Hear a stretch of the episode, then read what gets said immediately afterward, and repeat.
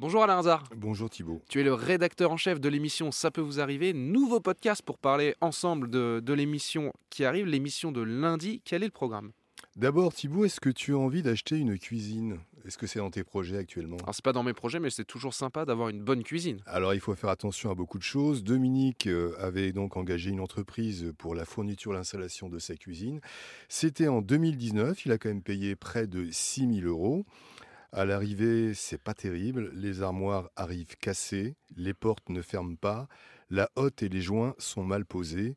Dominique a même allé faire condamner cette entreprise, mais même un huissier ne parvient pas à faire reprendre les défauts. Alors qu'il y a eu une condamnation d'un juge qui a estimé effectivement que l'entreprise a fait beaucoup de défauts dans cette cuisine. Malgré cela, euh, bah, effectivement, rien ne bouge.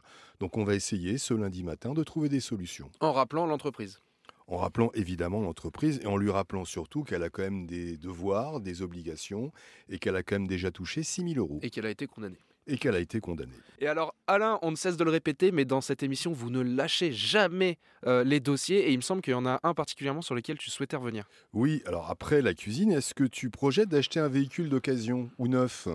Ah bah d'occasion pourquoi pas, oui, ça coûte toujours moins cher qu'un véhicule neuf. Alors Florian a acheté un véhicule d'occasion, là aussi on est à 7990 euros, donc euh, à un professionnel, ça veut dire qu'un pro, euh, il y a une garantie légale de conformité. Euh, tout semblait conforme quand elle a acheté le véhicule, mais au bout de deux mois, cette jeune trentenaire entend un bruit sourd euh, ça fait un petit peu peur. En fait, ça se passe au niveau des roues. Et d'après un garagiste et un expert, il faut changer plusieurs pièces sur ce, véhicule.